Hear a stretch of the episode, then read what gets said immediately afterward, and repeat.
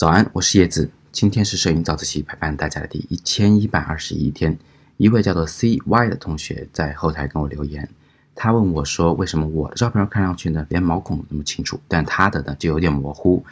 我简单回答你的问题，大概有五个方面的原因。第一个方面原因呢，肯定是跟器材有些关系。比如说，如果你用富士的中画幅照相机，又是一亿像素，它的镜头解析度又很高，那么当然你拍出照片呢就会非常清楚。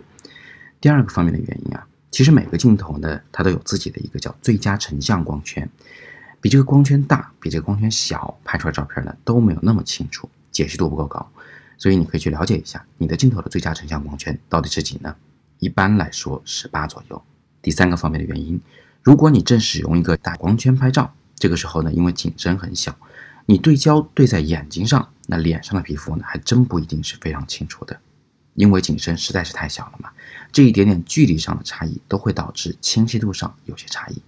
前三个原因都跟器材有关系，第四个原因是什么呢？跟光线有关系。如果你的光线是散射光源，比如说是阴天的云层反射的光线，或者是一个面积很大的柔光箱里射出来的光线，那这个时候啊，事物的质感都不会特别的强烈，看上去呢就显得没那么毛躁啊，也就显得没有那么锐，没那么清晰。那如果你把光源换成了一个强点光源，而且是从一个侧光位置射过来照亮你的拍摄对象的话，那么这个事物的质感就会变得非常非常的强烈了。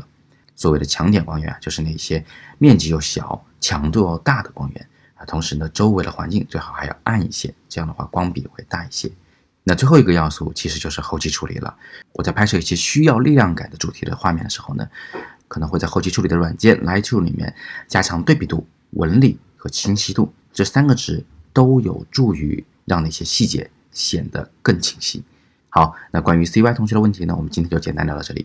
如果你觉得摄影早自习真的帮到了你，能让你学到一些什么样的知识的话，那么也欢迎你把摄影早自习分享给你的朋友们，让朋友们和你一起来分享你对艺术的感悟。好，那今天呢是摄影早自习陪伴大家的第一千一百二十一天，我是叶子，每天早上六点半，微信公众号摄影早自习。不见不散。